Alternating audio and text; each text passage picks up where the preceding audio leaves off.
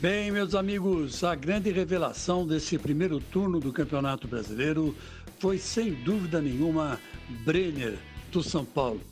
Jogador que estava é, praticamente descartado né, de qualquer é, plano é, no São Paulo, de repente voltou do Fluminense, né, onde jogava caindo pelas pontas, né, e o Fernando Diniz achou a posição dele, que é exatamente jogar pelo meio como um centroavante, um homem de área.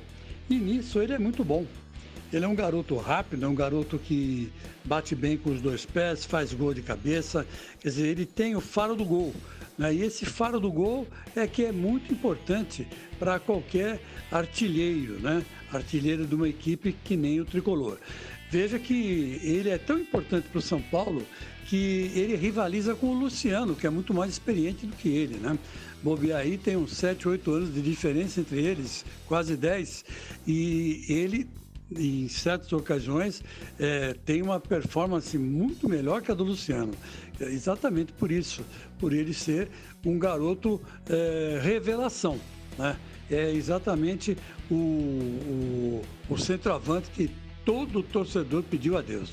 Sorte do São Paulo, né?